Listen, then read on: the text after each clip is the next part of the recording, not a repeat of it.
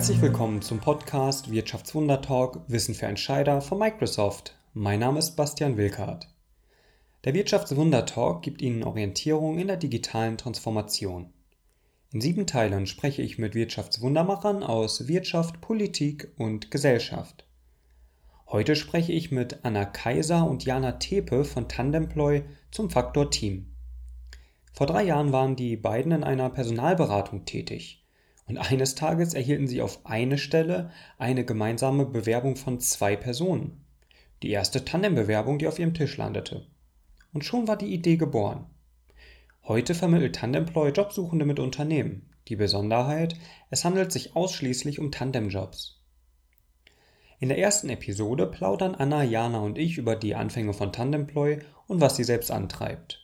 Ich frage die beiden, ob ihnen schon als Kind klar war, was sie beruflich machen wollen und wir sprechen über Beobachtungen zu jungen berufstätigen Menschen. Viele von ihnen fühlen sich in klassischen Beamten- und Konzernkarrieren in ihrer Schaffenskraft und Kreativität eingeengt.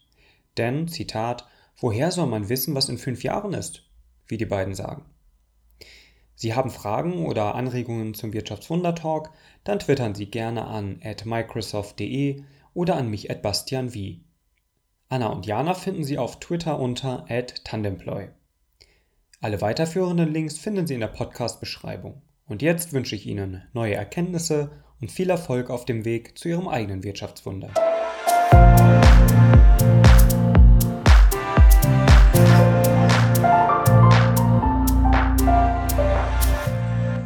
Ihr habt gerade ein bisschen über das Thema Team gesprochen im Rahmen eines kleinen Vortrages, wo ihr euch vorgestellt habt, dann Tandemploy, also eure Idee, euer Unternehmen, wo wir auch heute wahrscheinlich nochmal ganz viel drüber sprechen werden. Ich meine, ihr seid so in den letzten zwei, drei Jahren, habe ich euch an jeder Ecke gesehen, im positiven Sinne, also irgendwo immer in den Medien, in der Brand 1. Und ich glaube, man kam in den letzten Jahren nicht um euch herum, wenn es darum ging, ein bisschen mal über das Thema, wie kann Arbeit an sich anders funktionieren in der Organisation zum Beispiel für einen selber. Also weg vielleicht von Vollzeit zu Teilzeit, aber dann mit wem anders zusammen. Das ist ja das Thema Tandem.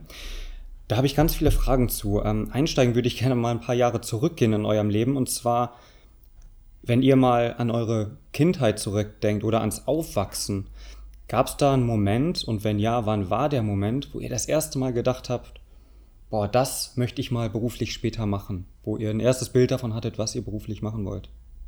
Das ist eigentlich eine witzige Frage, denn ich habe da öfter schon mal drüber nachgedacht, beziehungsweise die, man wird es ja öfter gefragt, irgendwie, was wolltest du als Kind werden? Und ähm, ich kann mich an keine, keinen Berufswunsch, der so sich durch meine ganze Kindheit irgendwie gezogen hat, ähm, erinnern. Und das ist eigentlich auch ganz schön, weil ich nur weiß, dass ich als Kind immer wieder was anderes sein wollte. Also äh, fängt, fängt bei Mädchen wahrscheinlich mit Prinzessin an. Ganz früher wollte ich immer Bäuerin werden, weil ich bin auch selbst auf dem Bauernhof aufgewachsen. Da gab es für mich so als ganz kleines Kind gibt es nur so den Bauernhof und die Tiere. Natürlich will man sein Leben da verbringen.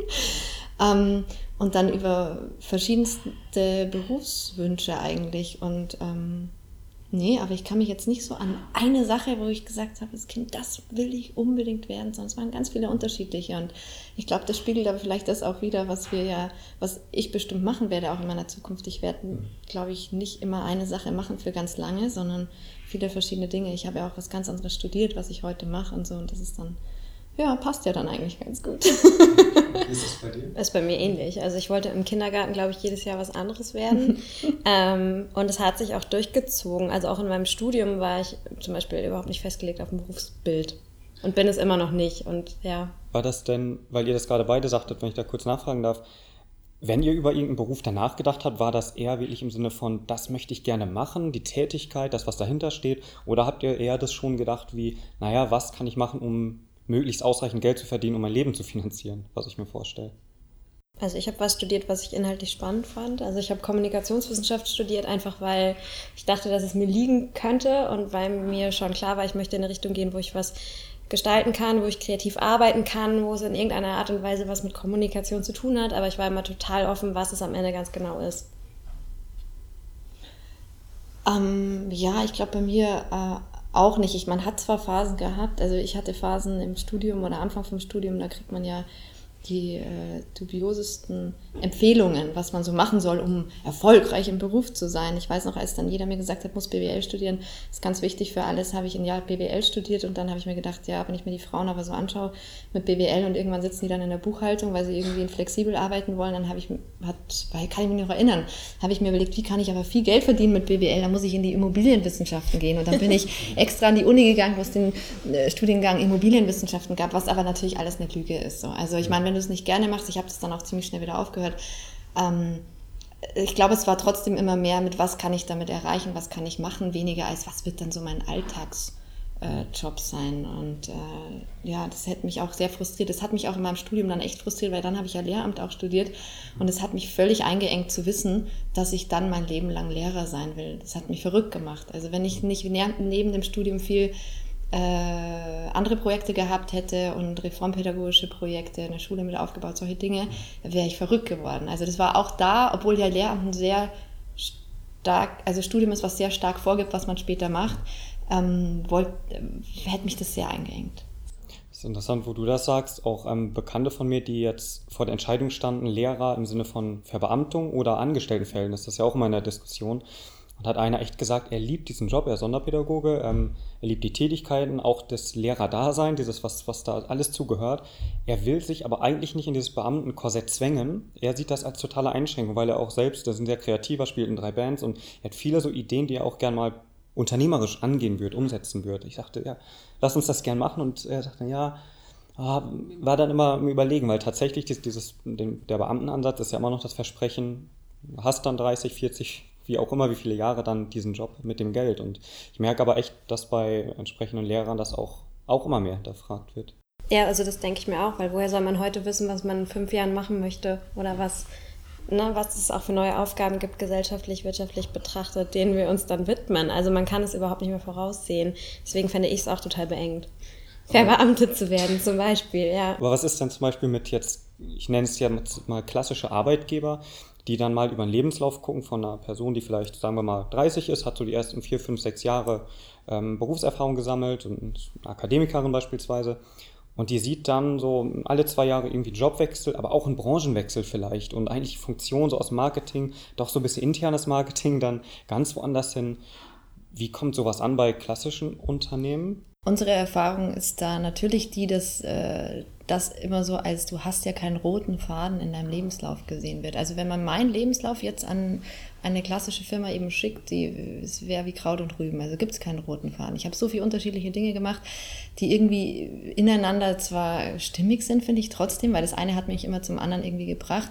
Aber wenn wir uns da nicht öffnen in den Unternehmen, das, was wir ja auch erleben, also weg von diesem, was steht auf deinem Lebenslauf und äh, was hast du bisher gemacht, was machst du in der Zukunft, das ist ähm, die falsche Herangehensweise. Ich weiß, als wir mal vor Sozialwissenschaftlern an der Uni gesprochen haben zu dem Thema, man sagt immer, die Geisteswissenschaftler oder Sozialwissenschaftler haben so Angst, weil die nicht wissen, was sie mit ihrem Studiengang machen sollen und so. Das ist eigentlich eine unglaubliche Chance im Studium schon immer zu wissen, ich weiß nicht genau, was ich damit mache, aber ich gucke mal, was kommt. Weil unsere Generation wird vor der Herausforderung stehen, beziehungsweise es werden Zeiten kommen, wo wir nicht so vorgefertigte Lebensformen haben werden. Es kann sein, dass man nach 30 Jahren bei Bosch auch gekündigt wird. Was macht man dann, wenn man sich nicht früh irgendwie auch mit dem Gedanken ähm, oder mit den Gedanken gespielt hat, auch mal andere Dinge auszuprobieren und zu machen, ähm, dann fällt man da ein tiefes Loch. Und ich glaube, es ist auch für die Mitarbeiter total wichtig, im Unternehmen, und so gehen Jana und ich auch ran, jetzt in unserem eigenen Team, das zu öffnen und nicht zu gucken, was haben die denn bisher gemacht? Okay, dann kann ich die da einsetzen, sondern wir müssen die Leute fragen, okay, schön, ähm, du hast bisher ein tolles Leben gehabt auf deine Art und Weise, aber was willst du denn jetzt machen? Das ist ja auch so, wenn man Freunde fragt in der Berufsberatung, was denkst du denn, was ich denn als nächstes machen soll? Freunde, die einen kennen oder die den eigenen Lebenslauf kennen, werden immer sagen, ja, aber du hast doch da studiert, jetzt könntest du das machen, das machen oder hier weitermachen.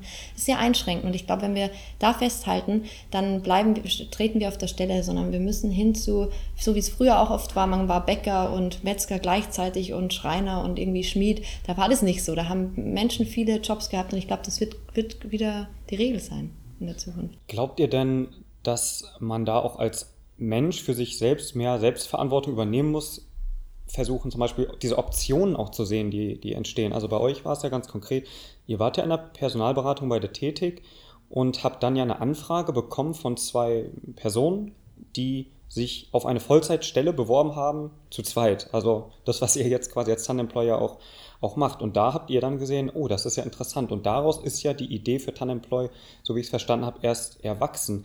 Aber die Fähigkeit, das zu sehen, das als eine Option zu sehen, das muss man auch, glaube ich, üben, oder?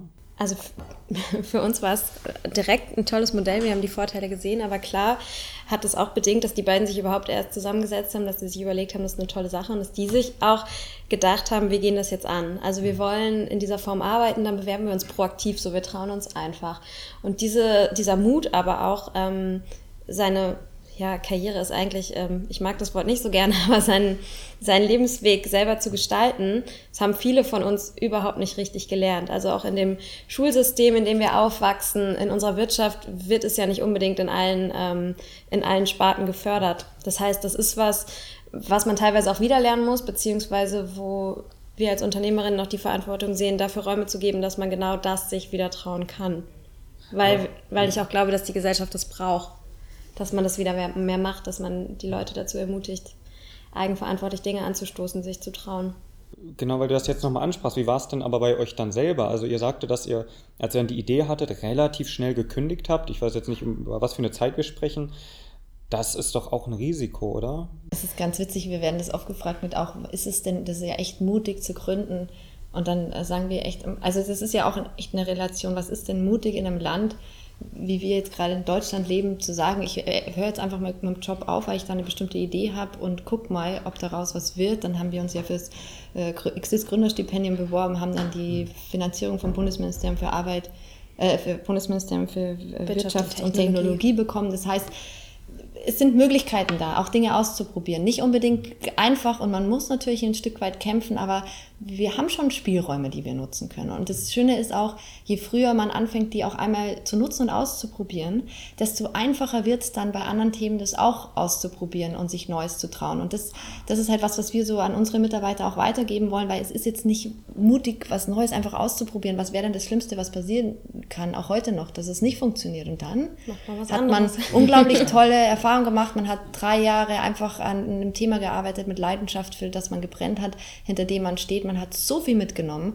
mehr als in jeder anderen Karriere äh, in, einem, in einem klassischen Job in drei Jahren so. Und ähm, von dem her ist es eigentlich nur ein Gewinn. Aber genau was du sagst, Räume zu schaffen, dass Menschen sich das auch trauen, weil es ist, man ist sehr Angst irgendwie getrieben, auch mit, oh Gott, wenn ich jetzt kündige, kriege ich woanders wieder einen Job und so, sich davon loszulösen und nicht Angst zu haben, was, wenn ich dann mal auch ein bisschen weniger Geld habe und so, was man hat. Ja, man muss natürlich verzichten, äh, bestimmt äh, auf, auf bestimmte Dinge war es aber für uns nie gefühlt. Weil es was war, was wir gern gemacht haben, auch wenn wir gewusst hätten, dass wir jetzt in einem Job woanders natürlich viel mehr Geld verdienen würden. Aber das stand jetzt nicht im Vordergrund. Seht ihr das bei anderen, so ich sage jetzt mal unserer Generation, dass da mehr, ähm, wie soll ich sagen, also mehr das Gefühl erwächst oder andersrum gefragt, dass dort weniger die Dringlichkeit ist, sehr früh sehr viel Geld zu verdienen, sondern tatsächlich zu versuchen, irgendwelche Arten von Erfahrungen zu sammeln. Sei es jetzt konkret unternehmerisch, sei es ähm, ja, Work and Travel, das gibt es jetzt auch schon länger, aber das sehe ich auch immer ganz viel, auch mit 20er, also nicht nur direkt nach der Schule, sondern vielleicht auch nochmal nach dem Studium ein Jahr ins Ausland.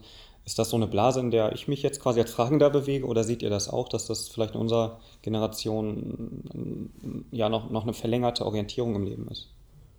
Also Oder die sich vielleicht nie, die nie aufhört, wer weiß. Hoffentlich. Ja, ja also das wäre absolut der, der, also meine spontane Antwort. Ich hoffe, ja.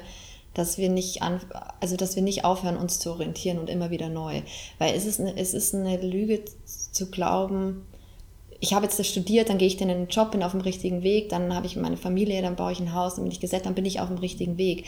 Wenn sich das für manche gut anfühlt, super, ist doch perfekt, aber ich denke, was wichtig ist im gesellschaftlichen Kontext, dass wir immer wieder die Dinge hinterfragen, so wie wir das gerade mit der Arbeitswelt ja auch tun. Wir arbeiten seit wie lange? Fünf Tage die Woche, 40 Stunden, obwohl wir wissen, es ist kein gutes Konzept eigentlich. Produktivität werden wir an, also wir werden anders produktiver, wir könnten anders, besser und gesünder arbeiten und die Dinge auch immer wieder zu hinterfragen. Und ich glaube, wenn wir eben diese Räume nicht schaffen, immer wieder Fragen zu stellen und sich neu zu orientieren im Leben, egal wo man steht, egal wie gesättelt man sich fühlt, auch als Unternehmen. Also wir sprechen jetzt oft einfach so, weil wir das im Unternehmen ja auch so, so mitkriegen gerade. Nur so können wir vorankommen und neue Themen anstoßen, oder Jana? Was äh, wolltest du gerade am Anfang noch sagen? Oder das hättest du spontan genau. genau. Ich habe es vergessen, das heißt, du hast es so. bestimmt schon mitbeantwortet. ja, aber die Orientierung darf nie aufhören. Was würdet ihr denn sagen, nochmal, vielleicht eine letzte Frage nochmal zu diesem Themenbereich, was mit Menschen ist, die sagen, naja, ich möchte aber irgendwann auch ankommen. Das muss jetzt nicht so konservativ mit, mit Haus, Familie so sein, aber irgendeine Art von, von Gefühl von vielleicht Zugehörigkeit, von ich bin jetzt im Leben. So, und ich habe von vielen oft gehört, naja, habe ich dies gemacht, dann das, das war cool, das war eine geile Erfahrung, aber jetzt geht es wieder weiter am nächsten Thema, am nächsten Job, im nächsten Projekt. Und da habe ich teilweise so ein bisschen rausgehört, so die, die Sehnsucht dann doch irgendwann anzukommen. Was, was wären denn da Wege? Oder sollten wir uns vielleicht daran gewöhnen, dass eben dieses Nicht-Ankommen das neue Ankommen ist? Also ich glaube, das Ankommen, was du auch sagst, ähm, kann ja auch ein Ankommen sein im Sinne von, ich finde jetzt ähm, Tätigkeiten, die mir einfach Freude machen. So, oder ich finde Dinge, in denen ich mich wohlfühle, die ich gut kann, die ich gerne vorantreibe. Und das heißt ja trotzdem nicht, dass man in einer bestimmten, in einem bestimmten Job angekommen ist. Ich glaube, das ändert sich einfach. Also Ankommen ist, glaube ich, oft dieses Gefühl, wonach Menschen sich sehen, dass sie jetzt endlich wissen, was sie gut können und was sie gerne machen. Ähm, ich glaube, was sich so ein bisschen ändert, ist, dass man diese Stärken aber in total vielen verschiedenen Bereichen einsetzen kann, auch in total verschiedenen Jobs einsetzen kann. Dass man sich einfach von dieser, von dieser engen Stellenbeschreibung oder wie ein Job zu sein hat oder in welcher Branche man dann mit was arbeitet, dass sich das einfach weitet. Ich glaube auch, es ist ja eine höchst philosophische Frage, was bedeutet für jeden Einzelnen das Ankommen? Wo kommt man an? Wo geht es dann hin oder was? Wann ist man angekommen? Das kann man nicht so einfach beantworten, aber ich glaube, ich habe also ich habe letztens ein schönes Zitat gehört, da ging es um I don't find myself, I create myself. Und ich glaube, wenn man als Mensch ein Sicherheitsgefühl darin hat, dass man merkt, man kann sich selbst kreieren und man kann das eigene Leben kreieren und mitgestalten und man ist nicht nur passiv ja, und man wird kreiert von außen oder von Umgebungen etc., dann ist es ein Stück weit ankommen, weil es einem Sicherheit gibt, weil es einem Sicherheit gibt, dass man die Dinge auch selbst mitgestalten kann und in die Hand nehmen kann. Und ich glaube, das ist so ein Moment, was man, wenn man auch mit Kindern zusammenarbeitet, mit Jugendlichen oder eben dann auch generell mit Menschen erlebt, dass das für Menschen sehr befriedigend ist und äh, ein Sicherheitsgefühl dann darstellt. In dem Moment, wo man merkt, wow, ich kann ja mein Leben selbst in die Hand nehmen. Und ich glaube, das ist ein schönes Ankommen wo wir versuchen, gerade in der Arbeitswelt auch äh, hinzukommen mit den Menschen. Ja, ja. ich glaube, das ist ein guter Punkt, dass gerade wenn man flexibel ist und sich so ein bisschen daran gewöhnt, auch flexibler zu arbeiten, flexibler zu leben, offener zu denken, dass man gerade dann vielleicht ähm, diese Sicherheit, also eher diese Sicherheit hat, angekommen zu sein, auch wenn sich dieser Status von angekommen sein sich nochmal wandelt aber dass das eine Entlastung ist, weil man weiß, ich kann in jeder Situation und in jedem Moment eigentlich flexibel reagieren und ich kann auch nochmal was ganz anderes machen, ich kann in ein anderes Land ziehen, ich kann nochmal eine völlig andere Richtung einschlagen, ich kann meinen Job jederzeit kündigen. Für mich ist das das Gefühl, dass ich angekommen bin, weil ich weiß, es steht alles offen. Und mit Tandemploy bietet ihr ja ein Stück ja auch ein Medium dafür oder ein, ein Vehikel, das zu ermöglichen, indem man zum Beispiel mal ausprobieren kann, wie es ist, nur noch 60 Prozent der Woche angestellt zu arbeiten ähm, dann auch in diesem Verhältnis eines Tandems, wo ich euch gleich ganz kurz bitten würde, das nochmal zu erklären. Ähm, aber einen Schritt noch, noch mal zurück zu vor eurer Idee. Auf eurer Website steht auch, ihr habt so ein bisschen an der Frage rumgekaut, wie Arbeit besser zum Leben kann, äh, zum, zum Leben passen kann. Und eure Antwort ist eben Tandemploy. Wie habt ihr euch denn mit dieser Frage noch weiterhin befasst? Also ich fand das sehr schön, wie das da auf eurer Website steht, aber was hieß das, dass ihr euch da mit der Frage befasst habt? Ja, wir waren vorher oft frustriert. Ne? Also in der Personalberatung haben wir eigentlich nur mitgekriegt, ständig auch von Seiten der Bewerber, dass so viele Menschen gefrustet sind, weil sie das Gefühl haben, sie quetschen das Leben irgendwie zwischen die Arbeit. Also man quetscht das Leben in den Feierabend, man quetscht es ins Wochenende und ab und zu mal in den Jahresurlaub so. Ähm, aber eigentlich ist das ja nicht, wie es sein soll, weil Arbeit einfach kein Selbstzweck ist. So. Und da war von unserer Seite aus schon eigentlich ganz lange dieses Bedürfnis, was zu machen, was eben in eine andere Richtung geht, weil eigentlich sollte Arbeit ins Leben passen, das ist ja ganz klar.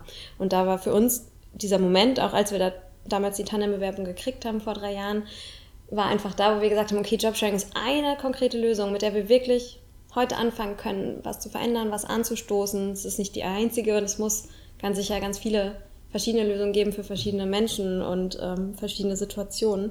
Aber ähm, ja, es war eine, die war pragmatisch und haben wir gedacht, damit fangen wir an.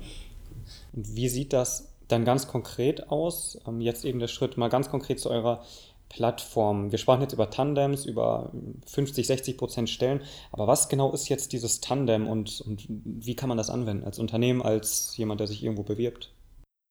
Also Tandem bedeutet im Grunde, dass sich zwei oder ja zwei Menschen in dem Fall vom Tandem zwei Menschen eine Stelle beziehungsweise eher auch einen Bereich teilen. Also man muss es auch gar nicht so begrenzt sehen, dass man sagt, man hat eine Vollzeitstelle und die teilt man jetzt 50-50 auf, sondern man hat zwei oder mehr Menschen, die sich äh, eine Aufgabe, eine gemeinsame, einen Bereich einfach teilen und dabei eng als Team zusammenarbeiten. Und das ist auch so ein bisschen die Abgrenzung zur klassischen Teilzeit, wie wir sie kennen, weil dann hat man ja klar seinen Job in Teilzeit, aber man arbeitet nicht, nicht irgendwie mit jemand im Team zusammen. Und es gibt aber ganz viele Jobs, die schwer in Teilzeit im Alltag umsetzbar sind. Und da haben wir eben so eine Chance gesehen, weil dadurch Stellen teilzeittauglich werden oder flexibel werden, die es einfach ähm, bis dahin nie waren, also bis in die Führungsetagen. Aber das ist im Grunde so die Definition von, von Jobsharing, ähm, von Arbeitsplatzteilung in Abgrenzung zur Teilzeit.